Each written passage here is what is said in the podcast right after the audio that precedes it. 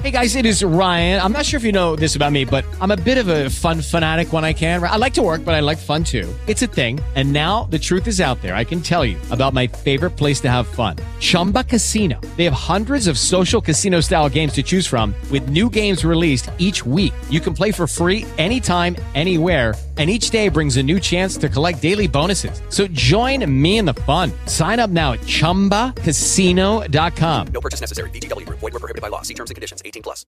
With Lucky Land slots, you can get lucky just about anywhere. Dearly beloved, we are gathered here today to. Has anyone seen the bride and groom? Sorry, sorry, we're here. We were getting lucky in the limo and we lost track of time. No, Lucky Land Casino, with cash prizes that add up quicker than a guest registry. In that case, I pronounce you lucky. Play for free at LuckyLandSlots.com. Daily bonuses are waiting. No purchase necessary. Void where prohibited by law. 18 plus. Terms and conditions apply. See website for details. Agora. Salve, salve Band News. Com Felipe Moura Brasil, Fábio França e Débora Alfano.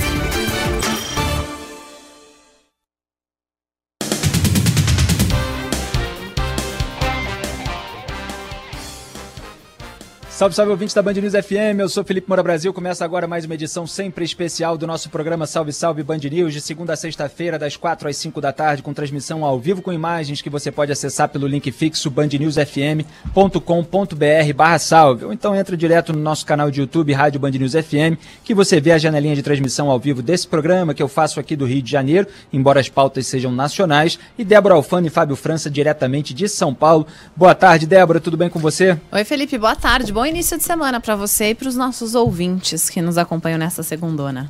Não tem cachecol hoje, né, Débora? Tá melhorando o Tem tempo sim, aí tá em São escondido Paulo, já aqui, estamos ó. Saindo do já, inverno já. rigoroso. Ah, Você sabe que tem previsão de mudança no tempo a partir de amanhã, não só para São Paulo, mas aí também Rio, boa parte do Sudeste e Sul.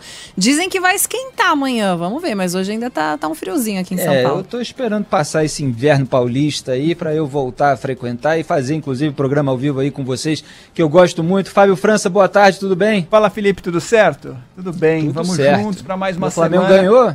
Ganhou 2 a 0 né? dois gols anulados ainda. Foram dois, né? É, mas tá É, bom. dois gols anulados. Tá de bom era, tamanho. Era pra ser quatro, foram dois, mas tá de bom tamanho. O Flamengo Flamengo, tá tá, subindo ali, tem jogos a menos. Atlético Mineiro que disparou, né? Ganhou do Palmeiras. Tá jogando muito bem o Galo, né? É hoje, sem dúvida, o melhor time da competição. Aliás, para mim, o título fica entre Galo e Flamengo. Vamos ver, vai ser bom até o fim. Vamos ver, é. Eu me lembro muito do Renato Gaúcho, hoje técnico do Flamengo, estraçalhar o Atlético Mineiro. Em 1987, né, foi a semifinal do Flamengo com o Atlético antes de derrotar o Inter na final. Foi 3 a 2 Flamengo, um jogo suado pra caramba que o Renato destruiu. O Atlético Mineiro quer se vingar, mas a gente não vai deixar não. Vamos fazer de tudo para manter o ritmo do meu Flamengo. O Inter, aliás, que ganhou de 4 do meu Flamengo, tá abaixo na tabela, né? Eu até me surpreendi, não sabia qual era a Sim, tá se posição do recuperando Inter. agora. Ganhou de É. 4 do O que Flamengo. que aconteceu? Teve alguma mudança específica aqui? Ah, teve uma mudança de treinador, né? O Aguirre reassumiu o Internacional, tá tentando colocar a, a casa no lugar, mas o Inter sofreu um baque depois que foi eliminado pelo Olímpia na Libertadores, né? E agora tá tentando de novo no Campeonato Brasileiro é, dar a volta por cima. Vem de, de jogos interessantes, fez quatro no Flamengo, fez quatro ontem no Fluminense, né? Tem tudo para se recuperar. É, exatamente. Teve uma guinada aí motivacional, saiu da Libertadores, focou no Brasileirão, mudou de técnico, pessoal querendo mostrar serviço. Mas vamos ver. Manchete dessa segunda-feira, 16 de agosto de 2021, de muita turbulência nacional e internacional. Governadores saem em defesa do Supremo Tribunal Federal, STF, depois de Jair Bolsonaro anunciar pedidos de impeachment de Luiz Roberto Barroso e Alexandre de Moraes. O mesmo Jair Bolsonaro que sabotou a CPI da Lava Toga, que investigaria o Dias Toffoli, inclusive, pela abertura de inquérito das fake news, do qual agora Jair Bolsonaro, a sua claque e até o Roberto Jefferson se tornaram alvos. Agora ele vem com essa. Só vai para cima daqueles ministros que não garantem a impunidade da família dele. Não era o caso do Toffoli, que estava lá suspendendo a investigação sobre o Flávio, né? Mas vamos analisar, lembrando os fatos, porque tem que lembrar os fatos. Esse programa não é programa de claque bolsonarista que omite os fatos do eleitorado para explorar maniqueísmos do bem contra o mal, sem que as pessoas tenham as informações de base. Então a gente relembra os fatos e analisa a situação no presente, como vou fazer daqui a pouco. Embaixador do Afeganistão na ONU pede ajuda da comunidade internacional para receber cidadãos em fuga do Talibã. Talvez seja a imagem do ano e, lamentavelmente, uma imagem muito triste, a dos afegãos se pendurando nos aviões para fugir no aeroporto de Cabul, para fugir dos terroristas do Talibã que assumiram o poder depois da retirada das tropas americanas. Eu escrevi um monte de artigos anos atrás sobre o risco de retirada de tropas americanas de países como o Iraque e como o Afeganistão. E a gente está vendo hoje o resultado. Ninguém pode declarar que isso é uma surpresa. E vamos falar sobre isso também. Bolsonaro e família batem recorde de despesas com cartão corporativo. Gastos se aproximam de 6 milhões de reais em 2021. Olha aí, a turma do maniqueísmo, do bem contra o mal, do nós contra eles. Toda essa retórica que é feita para encobrir o fato de que Jair Bolsonaro está lá torrando dinheiro público, como sempre fez. Como sempre fez nos gabinetes. Aliás, saiu um livro outro dia mostrando que pagou lua de mel com verba da Câmara. E ele nem responde porque ele não quer justamente que mais pessoas saibam. Aí a sua claque também não precisa se posicionar. E aqueles que escolheram se informar só pelos desinformantes ficam sem saber. Assim como acontece em vários episódios a respeito da rachadinha. Tem lá André Siqueira Vale em áudio dizendo que Jair Bolsonaro não é, demitiu, na verdade, ele demitiu, né, ele não renovou ali é, o, o contrato ali, a, a presença no gabinete é do irmão dela, porque ele não estava entregando todo o dinheiro que queria. Jair Bolsonaro também não comenta, porque ele sabe que se ele comentar, ele vai fazer com que mais pessoas descubram a natureza da família. Cartões corporativos estavam sob sigilo, mas se descobriu finalmente o gasto. Vamos comentar isso aí. Ex-ministro de Lula, José Dirceu, olha só, tenta virar votos de senadores petistas em prol de André Mendonça no STF. Quem é que está defendendo os petistas? Porque o bolsonarismo fica atacando jornalistas independentes, qualquer pessoa que até na arena política tenha uma independência para apontar a sujeira do petismo e do bolsonarismo, eles ficam dizendo que é tudo esquerda, petista, passou para o lado de lá e tal, porque eles querem eliminar qualquer é, qualquer, qualquer independência, qualquer é, é, possibilidade de que o eleitorado enxergue que eles não são aquilo que eles dizem ser.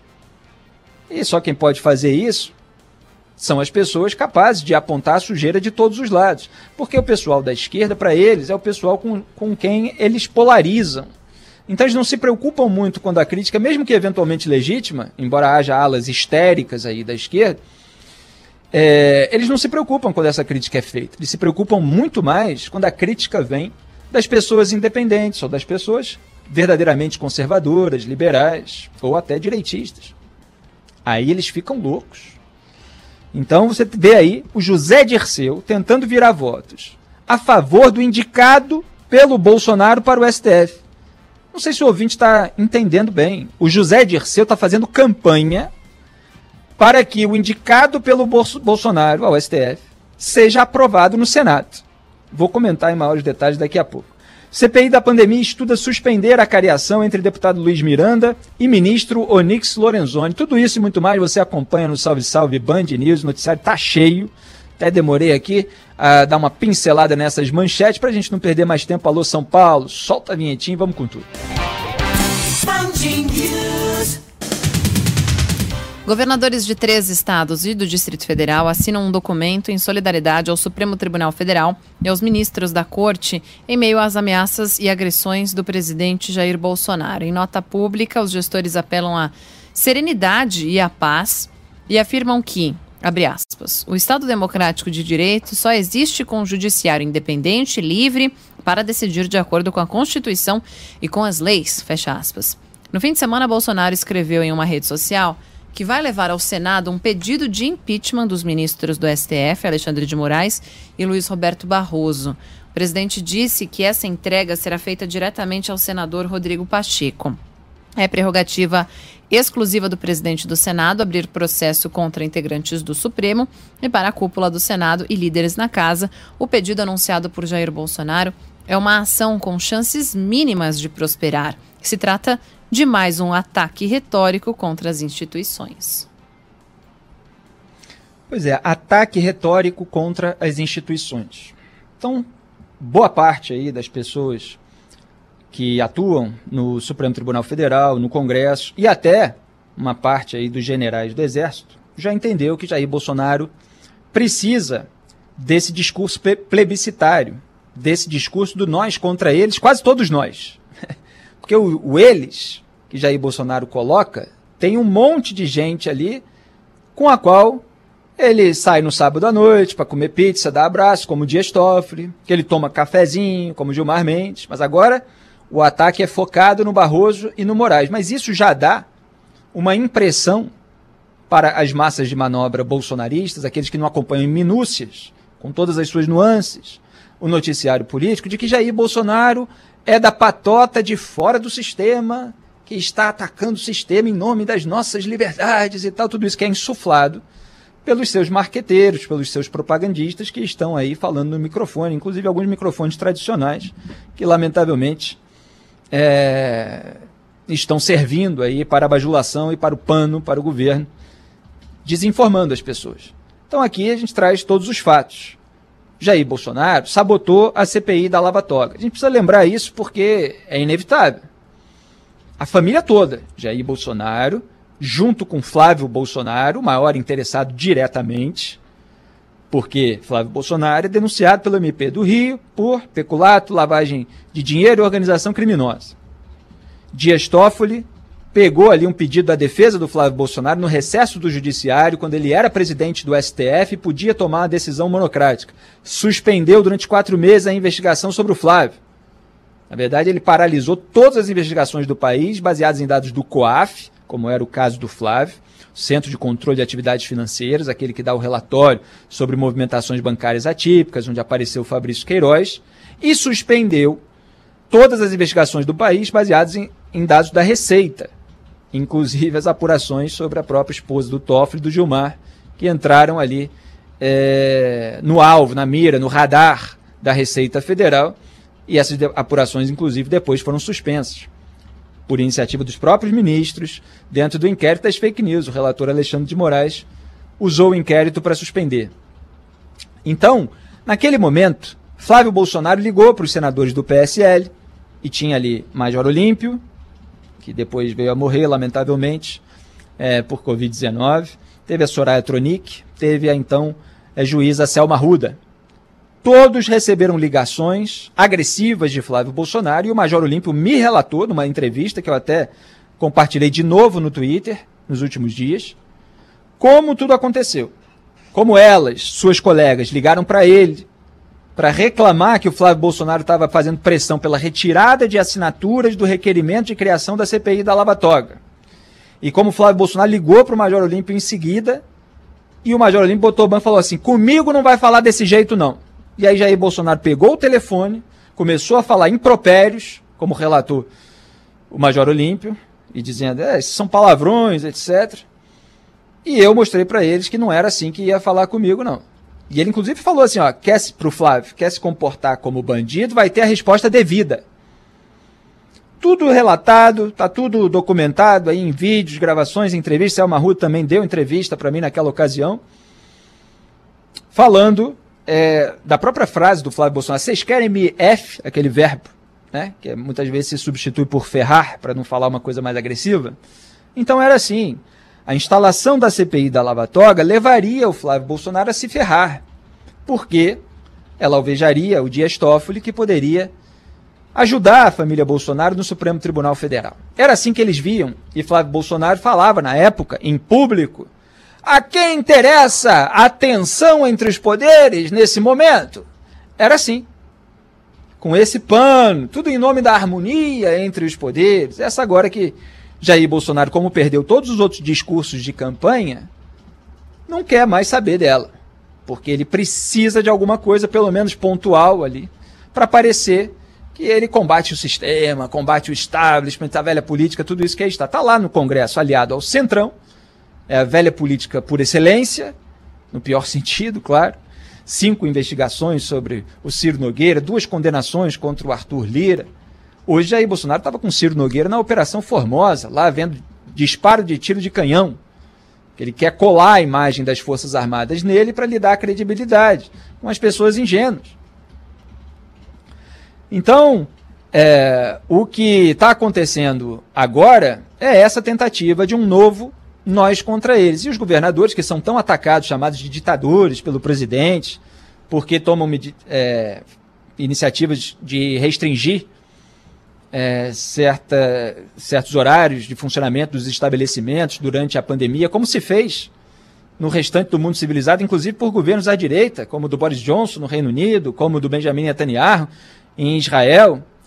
Esses governadores estão atacados pelo bolsonarismo estão aí é, defendendo, de certa forma, a, a instituição Supremo Tribunal Federal contra essas iniciativas mais beligerantes por parte do presidente. O impeachment, ele é até um caminho legal. Ao contrário do golpe militar, da intervenção militar, que é tão, são tão aventados pelo bolsonarismo como um todo. Hoje há notícia de que Bolsonaro compartilhou uma mensagem aí falando em contragolpe que eles sempre narram de uma maneira que uma eventual intervenção militar soe com, como uma reação a um golpe alheio anterior, certo? Uma reação que seria legítima.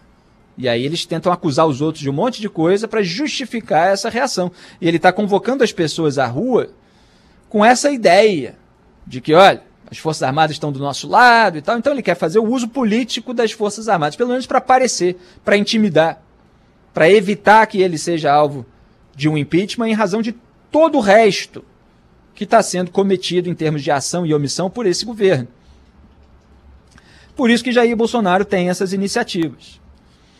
É claro que ele não fez nada para evitar que os seus aliados mais beligerantes fizessem esse tipo de postagem com ameaça, com crime contra um. Pelo contrário, Jair Bolsonaro sempre insuflou os reacionários aloprados a se comportarem como tais. E isso resultou na prisão do Roberto Jefferson. Já comentamos aqui nos últimos dias as nuances aí a respeito desse caso.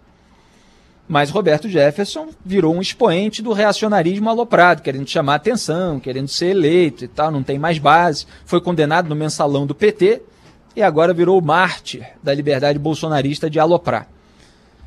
Então, os governadores é, estão se portando aí contra o presidente da República e nas redes sociais o Eduardo Bolsonaro, que fez campanha nas próprias redes contra a CPI da Lava Toga, está lá dizendo o Senado tem agora a chance de pôr um fim às prisões autoritárias, arbitrárias, etc. Aí o pessoal está lá, o pessoal que é mais ligado, reagindo ao Eduardo Bolsonaro. Não, vocês tiveram a chance. A chance era a CPI da Lava Toga. E vocês sabotaram a CPI da Lava Toga para ficar impune por causa de rachadinha por causa de peculato em gabinete apontado pelo Ministério Público Fluminense. Agora quer falar que oh, depende do Senado? Vocês imaginam? Olha só a repercussão que a CPI da pandemia está tendo. O Ciro Nogueira, que foi posto pelo Bolsonaro como ministro da Casa Civil, ele está lá nos bastidores, tem notícia hoje a respeito disso, é, tentando convencer o Rodrigo Pacheco, presidente do Senado, a minimizar os danos causados pela CPI da pandemia à popularidade do presidente. Vocês imaginem uma CPI da Lava Toga com depoimento de ministro do STF, transmitido ao vivo pela TV, com é, agendamento de depoimento de quem apontou reforma de casa, por exemplo, do Dias Toffoli em delação, que acabou engavetada. Imagina o Léo Pinheiro depondo numa comissão parlamentar de inquérito, a repercussão que isso ia. Gente como ele. Tudo isso que poderia durar meses, como está durando a CPI da pandemia, com todo o poder que uma CPI tem para apurar, para convocar, mesmo que alguns depoentes vão ao Supremo Tribunal Federal para é, ficar em silêncio, etc. Imagina a repercussão e as ferramentas que seriam disponibilizadas para investigar ministros como Dias Toffoli, que foi apontado inclusive pelo Marcelo Odebrecht em depoimento, como é, alguém que era acionado por um intermediário ali da Odebrecht, na época em que era advogado-geral da União. Houve várias frentes aí, capa de revista, sobremesada. Tudo isso foi abafado pela família Bolsonaro, que agora só reage contra o Alexandre de Moraes, porque ele é relator do inquérito aberto pelo Toffoli. Então eles, em vez de é, fazer a investigação legítima sobre aquele que abriu o inquérito, não, eles atacam o relator porque aquele que abriu o inquérito é aliado na frente ampla pela impunidade. A Toffoli está lá dando votos favoráveis aos petistas e o Bolsonaro percebeu que podia contar com ele para dar voto favorável também, em caso de investigação. Então essa é a hipocrisia, esse é o duplo padrão. Jair Bolsonaro escolheu Augusto Aras, que defendeu esse inquérito. Escolheu André Mendonça, ex-subalterno do Toffoli na AGU e organizador de um livro em homenagem aos 10 anos do Toffoli no STF, escolheu como advogado-geral da União e agora como ministro do STF, o segundo, depois do Cássio Nunes Marques, escolhido pela turma do Centrão também. O André Mendonça, assim como Augusto Aras, eles legitimaram o inquérito das fake news, do qual agora o Roberto Jefferson é alvo. Então, olha só como eles reagem tarde e de uma maneira de fato retórica contra as instituições, porque os senadores já estão reagindo aí contra essas iniciativas, não tende a, quer dizer, tende a não prosperar de fato esses pedidos de impeachment, mas servem para é, mobilizar as massas de manobra, para fazer parecer que há uma luta pela liberdade. E aí eles colocam lá aqueles poemas, né? Ah, primeiro vieram e levaram fulano, depois é, vieram, levaram Beltrano, e depois levava você que ficou calado aí esse tempo todo tudo conversa fiada, porque, porque as pessoas decentes, honestas, trabalhadores, não estão lá pegando em arma para ameaçar ministro em vídeo de rede social. Não estão lá pregando aí cinco, não estão lá dizendo que não vai ter eleição se não tiver a aprovação do projeto que elas querem. Quer dizer, se os demais membros envolvidos no processo constitucional democrático não quiserem fazer aquilo que elas querem. Então ninguém está fazendo isso. As pessoas que não estão fazendo isso, elas não vão ser alvo de uma prisão preventiva. Quem está sendo são as pessoas que estão fazendo isso. Claro que há elementos discutíveis a respeito dessa prisão e, claro, do inquérito, mas ó, a existência de vícios no inquérito não impede a, a necessidade de responsabilização e punição por postagens eventualmente criminosas. É bom deixar claro. Então, essas pessoas não precisam ficar preocupadas com essa propaganda, esse marketing que tenta colocar tudo no mesmo balaio, como é feito pelo bolsonarismo. Para mim, é tudo uma estratégia eleitoral e, claro, vai ser usada aí como é, fonte de intimidação por parte dessa família para que ela permaneça no poder, para que ninguém se é, tome uma medida mais drástica contra ela, ou pelo menos tenha medo de tomar. Mas na hora que eles precisam, eles botam o rabinho entre as pernas e fazem tudo que um ministro do Supremo que pode ajudá-los na justiça é, quer que eles façam. Foi assim com o Toffoli. Condenado no mensalão do PT, o ex-ministro José Dirceu tem feito lobby pela aprovação de André Mendonça para o Supremo Tribunal Federal. Segundo o jornal Globo, político tenta virar os votos dos seis senadores petistas em favor do indicado de Jair Bolsonaro. No começo deste mês, ao contrário de José Dirceu, a presidente do partido, Gleisi Hoffmann, defendeu que a bancada votasse contra a indicação do ex-advogado-geral da União. Mendonça deve passar por uma sabatina no mês que vem e precisará do apoio de pelo menos 41 senadores para assumir a vaga aberta no STF depois da aposentadoria do ministro Marco Aurélio Mello. Pois é, já tinha até citado aí, porque eu estou com tudo fresco na cabeça, José Dirceu fazendo campanha pelo indicado de Jair Bolsonaro ao Supremo Tribunal Federal. José Dirceu, mensaleiro petista, também condenado no Petrolão, e que foi solto duas vezes em prisão preventiva quando ele estava, e depois condenado em segunda instância pela segunda turma do STF com votos de Dias Toffoli e Ricardo Lewandowski, ambos indicados pelo Lula, e Gilmar Mendes, que está em todas as paradas, né? É, embora sua proteção maior seja aos tucanos. Mas cada um vota com o outro ali para proteger os padrinhos e amigos de todos. Esse é o José Dirceu, que hoje apoia e faz campanha para o indicado de Jair Bolsonaro. Isso a claque não mostra. Isso o bolsonarista que só vê de vez em quando ali uma propaganda disfarçada de jornalismo nessas bancadas aí tomadas por marqueteiros, eles não sabem o que acontece, eles não entenderam ainda que todos estão juntos na frente ampla pela impunidade. A família Bolsonaro, os petistas e o Lula, maior expoente deles, o Centrão e os velhos tucanos. todos aí com muitos amigos para defendê-los. Então, é, você acreditar que o Jair Bolsonaro, por estar querendo o impeachment do Barroso, por estar querendo o impeachment é, do Moraes, ele é a figura limpinha de fora do sistema, contra o sistema e tal, é tudo conversa fiada. Eles falam assim, abaixo o STF comunista. E o que, que Jair Bolsonaro está fazendo para que o STF não seja, entre aspas, aí, comunista, que é a palavra usada por eles, embora eles nem saibam exatamente o que, que isso significa. O que, que ele está fazendo? Ele está nomeando Cássio Nunes Marques, apadrinhado pelo Ciro Nogueira, alvo de cinco investigações, além do inquérito do quadrilhão do PP, que foi engavetado pelo próprio Cássio Nunes Marques, com auxílio do Gilmar e do Lewandowski, e ele está indicando agora o André Mendonça, o ex-subalterno de Dias Toffoli, o homem do PT no Supremo Tribunal Federal, que era, por sua vez, subalterno do José Dirceu, na Casa Civil do governo Lula. Então não é curioso que o José Dirceu ele está defendendo a indicação é, do Bolsonaro de um subalterno, de um ex-subalterno do ex-subalterno dele. José Dirceu era chefe do Toffoli, que era chefe do André Mendonça né? José Dirceu, chefe do Toffoli na Casa Civil do governo Lula, Toffoli, chefe do André Mendonça na Advocacia Geral da União durante os governos do PT. Essa é a turma que Jair Bolsonaro está colocando no STF.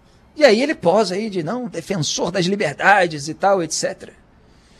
E esse é o André Mendonça, que estava botando a Polícia Federal para investigar crítico do Bolsonaro, quando ele era ministro da Justiça e Segurança Pública, assumiu no lugar de Sérgio Moro. Ele primeiro foi a AGU, Advogado-Geral da União. Quando Sérgio Moro saiu, apontando a interferência na PF por parte do presidente, André Mendonça assumiu o Ministério da Justiça e Segurança Pública. Aí começou a é, abrir investigação contra críticos do governo Bolsonaro, que desgastou ali a imagem dele nos bastidores em Brasília com o pessoal que, apesar de tudo, ainda defende é, uma liberdade de expressão e de crítica. Que não tem nada a ver com isso aí que Daniel Silveira e Roberto Jefferson fazem. Porque está lá enquadrável em várias leis de crime contra a honra, ameaça e tal, dependendo do caso, da postagem específica de todos esses reacionários aloprados. Agora, liberdade de expressão mesmo, a crítica normal a um presidente da República, cujo salário é pago pelos pagadores de impostos, não pode ser alvo, o sujeito que é autor dela não pode ser alvo de uma investigação por parte da Polícia Federal ordenada pelo Ministério da Justiça e Segurança Pública. Esse é o André Mendonça. E ele é defendido pelo José Dirceu. Então, Jair Bolsonaro está tornando o Supremo Tribunal Federal mais cheio dessas pessoas que são subordinadas a interesses políticos. Não estão lá zelando pela moralidade pública na sua atividade pública, que precede, inclusive, a sua entrada no Supremo são essas pessoas ligadas a essa turma. Que de um lado estava envolvida com mensalão, com petrolão. De outro, estava envolvida com peculato em gabinete. De acordo, evidentemente, com cada Ministério Público. É o, é o resumo do chamado bolso-petismo. Que muita gente, lulista e Bolsonaro, tem horror a essa palavra. Né? É claro que há diferenças entre Jair Bolsonaro e Lula, mas há similaridades, e as similaridades precisam ser apontadas e é o conjunto das similaridades que a gente chama de bolso-petismo. Estão juntos, na frente ampla pela impunidade, no toma lá da cá, é, com essa turma do Centrão, em todo esse tipo de procedimento, e haveria muitos outros, né? até é, nas próprias figuras do Lula e do Jair, ambos foram contra é, o, o, plano real, é, eles têm uma série de é, questões aí em comum, e elas precisam ser devidamente apontadas. E a gente segue por aqui trazendo eh, informações para os nossos ouvintes. Antes a, ah, do nosso intervalo, a ministra da STF, Carmen Lúcia, cobrou do Procurador-Geral da República uma manifestação em até 24 horas sobre o pedido de investigação apresentado por parlamentares contra o presidente Jair Bolsonaro. O encaminhamento da ação para a PGR se posicionar é considerado praxe, mas Augusto Aras está há 13 dias sem responder ao Supremo. Deputados do PT protocolaram uma notícia crime contra Bolsonaro pelo uso da TV Brasil para retransmitir a live em que o presidente atacou as urnas eletrônicas. Eles acusam Bolsonaro de improbidade administrativa, propaganda antecipada e crime eleitoral. Foi ótimo, Débora, você falar do Augusto Aras nesse momento, porque ele simplesmente completa aqui o quadro é, e o meu raciocínio.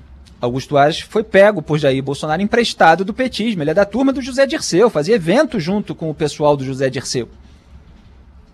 Porque Jair Bolsonaro sentiu que, com Sérgio Moro, ele não conseguiria a garantia de pano e de impunidade da família. Mas com outra pessoa lá de baixo do Ministério Público, muito menos qualificada, aí essa pessoa, para garantir a boquinha, ela topa, né? Fazer a vista grossa e tal, como está fazendo Augusto Ares. Eu falo porque faz. Eu falo porque se omite. Não sou o único que está falando, mas estou falando desde o começo. É, então, o Augusto Ares, ele já conseguiu receber uma ordem para se mexer até do Dias Toffoli, porque o Toffoli não, não, não, não teve outro jeito é, de escapar quando foi acionado ali pelo senador Alessandro Vieira. E agora é a Carmen Lúcia que está chamando a atenção dele. Ele já foi chamado a atenção pela ministra Rosa Weber também. Lembra quando ela chamou ele de espectador geral da, de outros poderes, né? Espectador de outros poderes?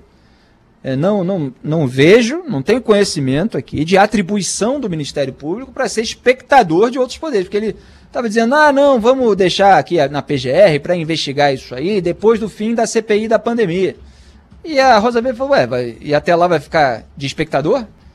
Que história é essa? Mas é o espectador geral da República. É um dos, P, é, dos PGRs mais omissos da história do Brasil. Tá lá para isso. Tá lá para ser omisso, Augusto Ares. Então agora é, é um pedido de manifestação, uma cobrança de manifestação em até 24 horas um, sobre um pedido de investigação apresentado por parlamentares contra o presidente Jair Bolsonaro. Aliás, o Roberto Jefferson foi preso e o Alexandre de Moraes disse que o PGR não tinha se manifestado ainda, que ele demorou. Aí depois o PGR tentou virar público. Não, não demorei. Na verdade, eu tinha me manifestado, considerei uma censura prévia e tal. O mesmo PGR que processa colunista aí por chamar de pós. O mesmo PGR que ataca o presidente da CPI da pandemia. Porque o, CPI, o presidente da CPI, o Omar Aziz, falou em ala podre, banda podre das Forças Armadas. Quer dizer, qual é o problema? Uma crítica absolutamente legítima. Você falar que tem ala podre numa corporação, numa instituição, num órgão de Estado, você é um senador da República. Mas, quando é aliado ali do bolsonarismo, ah, não, tudo é censura e tal, etc. Então, esse é o Augusto Aras. E aí você tem a notícia crime também pelo uso da TV Brasil para retransmitir a live em que o presidente estava atacando o sistema eleitoral.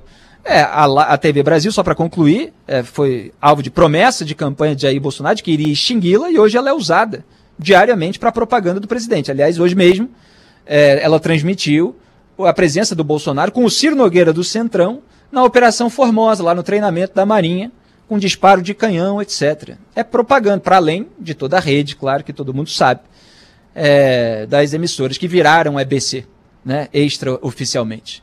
Então, isso é o bolsonarismo. With lucky landslots, you can get lucky just about anywhere. Dearly beloved, we are gathered here today to. Has anyone seen the bride and groom? Sorry, sorry, we're here. We were getting lucky in the limo and we lost track of time. No, Lucky Land Casino, with cash prizes that add up quicker than a guest registry. In that case, I pronounce you lucky. Play for free at LuckyLandSlots.com. Daily bonuses are waiting. No purchase necessary. Void where prohibited by law. 18 plus. Terms and conditions apply. See website for details.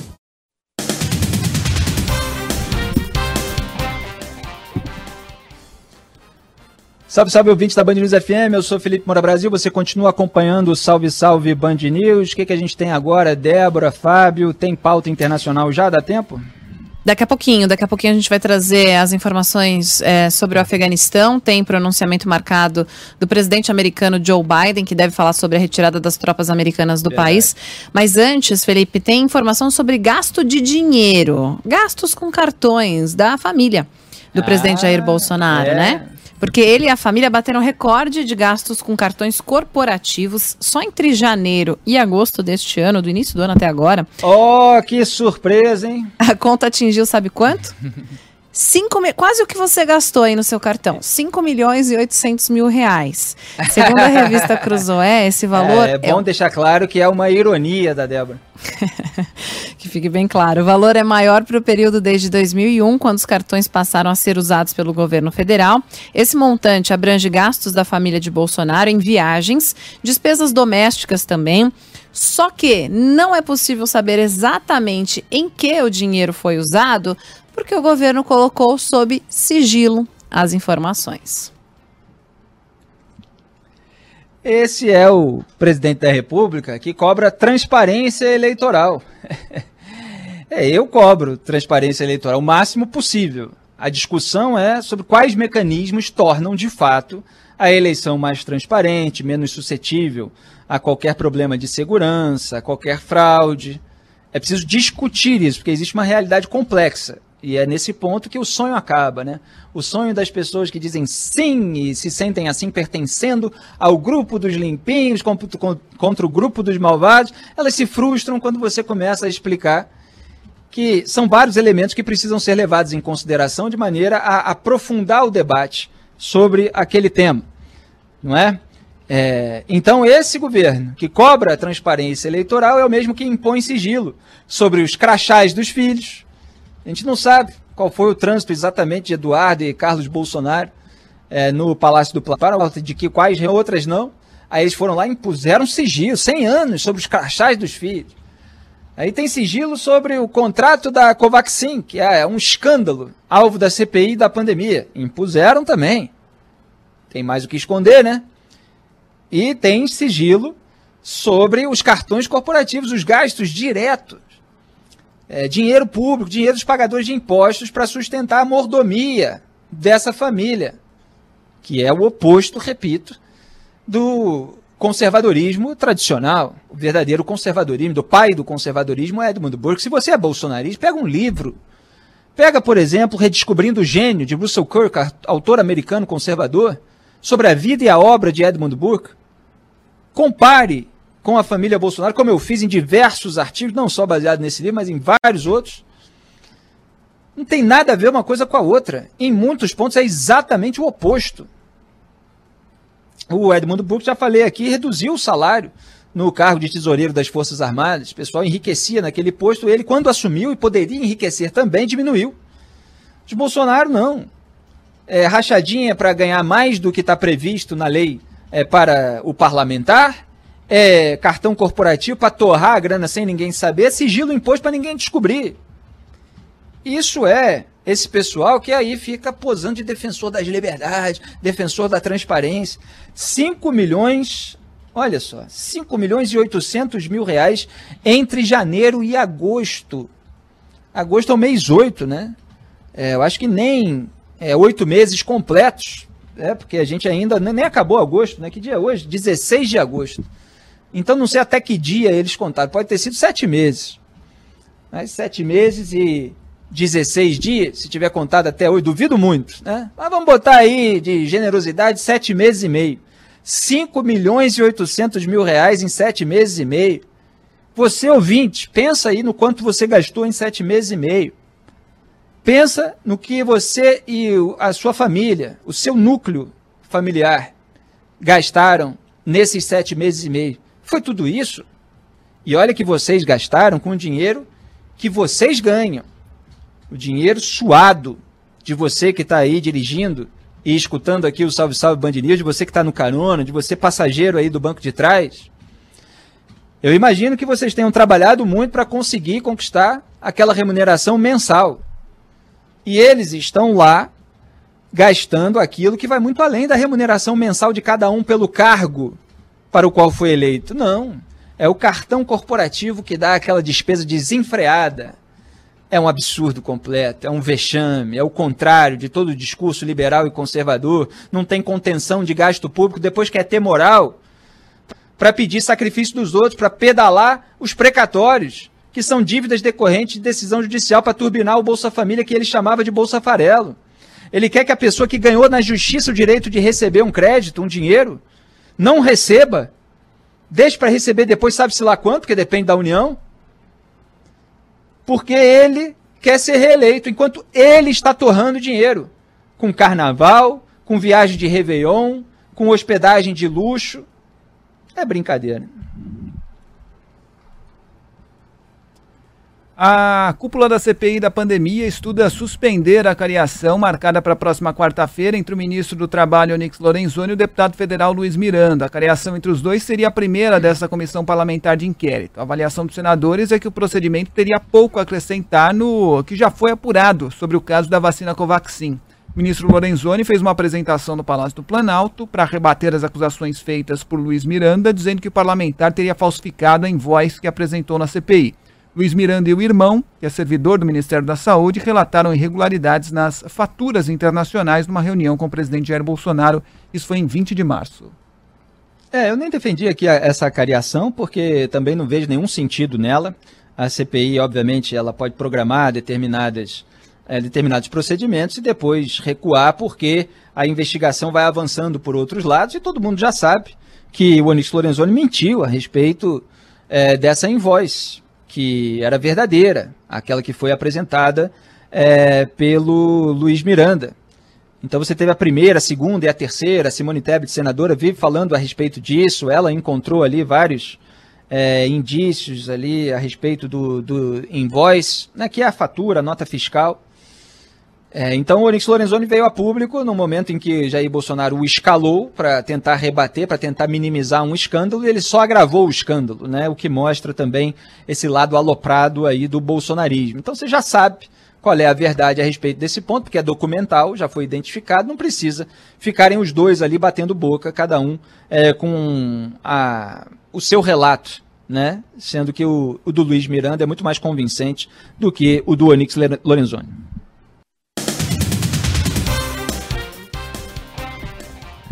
Salve, salve ouvintes da Band News FM, eu sou Felipe Moura Brasil, esses são os minutos finais do Salve Salve Band News, não é isso, Débora e Fábio França? É isso, é... tem noticiário internacional, e... né Felipe? Vamos nessa? Tem, Porque... pois é, eu queria comentar a respeito disso, Faz... você quer fazer a abertura aí? Vamos lá. Não, só para dar o, o, o contexto para o nosso ouvinte, né, em uma reunião de emergência do Conselho de Segurança da ONU, o embaixador do Afeganistão pede que as Nações Unidas garantam a abertura de um corredor humanitário para a retirada dos cidadãos em risco. É, ele também solicitou ajuda dos países vizinhos para receber esses cidadãos, além de apoio da comunidade internacional para uma transição política no país.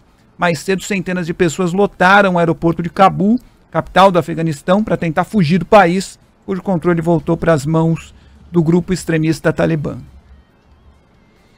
Pois é, como eu falei na abertura, talvez seja a imagem do ano é, os afegãos se pendurando nos aviões para fugir do país, porque o país foi dominado pelos terroristas do Talibã, depois da retirada das tropas americanas, sem qualquer processo de transição que evitasse as cenas que a gente está assistindo. O Talibã é, com forte armamento lá no palácio presidencial, como se chama lá, é, de qualquer jeito que eles chamem aquilo, porque o Afeganistão é um país miserável, né? E vendo aquilo, às vezes a gente até pensa, caramba, será é, que a gente não está reclamando de barriga cheia no Brasil? É, mas não, né? Aqui tem muita miséria, tem muita pobreza, tem muita corrupção e a gente tem mais aqui reclamar mesmo, é, independentemente das cenas de horror que a gente assiste em outros lugares. Aqui você tem a criminalidade, a perversidade, a crueldade de facções criminosas, traficantes, de milícias, e lá você tem os terroristas é, com essa interpretação radical do Corão, atacando as pessoas, tirando a liberdade das mulheres. E eu escrevi um monte de artigos, fiz um monte de vídeos, anos atrás, sobre o cuidado que seria necessário para uma eventual retirada de tropas americanas. Na época, falando mais do Iraque, mas também do Afeganistão. E, inclusive, resgatei naquela ocasião um discurso do próprio George W. Bush. Você sabe que se o Bolsonaro ou a Dilma falarem que 2 mais 2 é igual a 4, eu vou dizer que está certo. Porque não interessa de onde vem a verdade. A verdade é a verdade, você tem a realidade. Eles não costumam acertar conta. Mas se acertarem, está certo. E o George W. Bush, com todos os problemas é, que, obviamente, a sua trajetória tem, ele fez uma previsão que era absolutamente correta. Em 2007, né, eu tinha ela aqui na mão aqui. Eu sei que muitos em Washington gostariam que começássemos a sair do Iraque agora, isso 2007. Começar a retirada antes que nossos comandantes nos digam que estamos prontos seria perigoso para o Iraque, para a região e para os Estados Unidos. Significaria entregar o futuro do Iraque à Al-Qaeda. Isso significaria que estaríamos aumentando o risco de assassinatos em massa em uma escala horrível. E continuava por aí, eu vou parar por aqui, porque isso aconteceu quando o Obama retirou as tropas também. Houve o avanço do Estado Islâmico também por causa da retirada das tropas americanas, se favorecendo daquele novo cenário.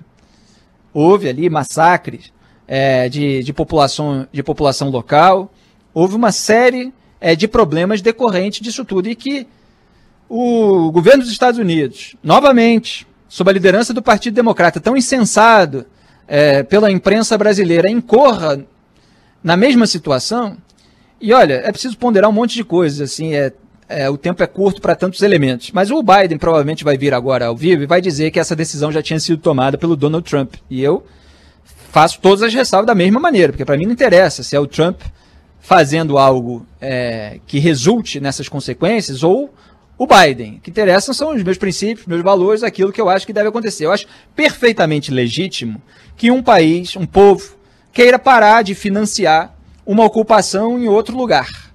É, isso é legítimo que os americanos tenham, mas eles precisam chegar a essas conclusões com base nos elementos reais. E é preciso ser dita a verdade, que não estava sendo dita, inclusive pelo Biden, do que iria acontecer caso as tropas fossem retiradas. Então, se você finge que vai ficar tudo bem, então, se você não dá a dimensão de que a consequência é essa, é afegão pendurado no avião para fugir de terrorista, de gente perversa que vai matar as pessoas que não obedecerem às suas regras, é, a, a escolha está sendo feita de uma maneira inconsciente. E aí depois você vem, tem certo arrependimento, tem certo remorso e tem um desgaste imenso agora para o Biden, porque caiu no colo dele, porque ele está levando adiante uma decisão que tinha ficado só na base do planejamento, na gestão do Trump. E ele vai ter que lidar com o desgaste político de ter tomado essa decisão. Então, o mínimo era que isso tudo ficasse muito claro, porque não dá para admitir que esse cenário seja surpreendente. Não dá. Todos nós que acompanhamos a política internacional sabemos que esses grupos fortemente armados, eles tomam de volta o poder que sempre quiseram e eles barbarizam. É uma tristeza assistir a essas cenas, mas isso é assim e os 20 anos desde o ataque do 11 de setembro de 2001 estão sendo desperdiçados nesse momento. Muito triste, uma cena lamentável. 4 horas e 59 minutos. Vamos nessa, Felipe? Vamos nessa, amanhã tem mais Salve Salve Band News às 4 da tarde, coloca o alarme aí. Muito obrigado, Débora e Fábio, pela companhia, pela ajuda, pela colaboração de vocês de sempre. Um grande abraço a todos, tchau. Até amanhã, valeu.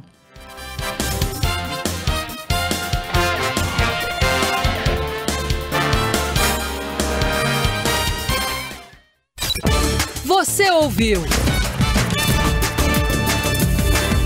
Salve, salve Band News!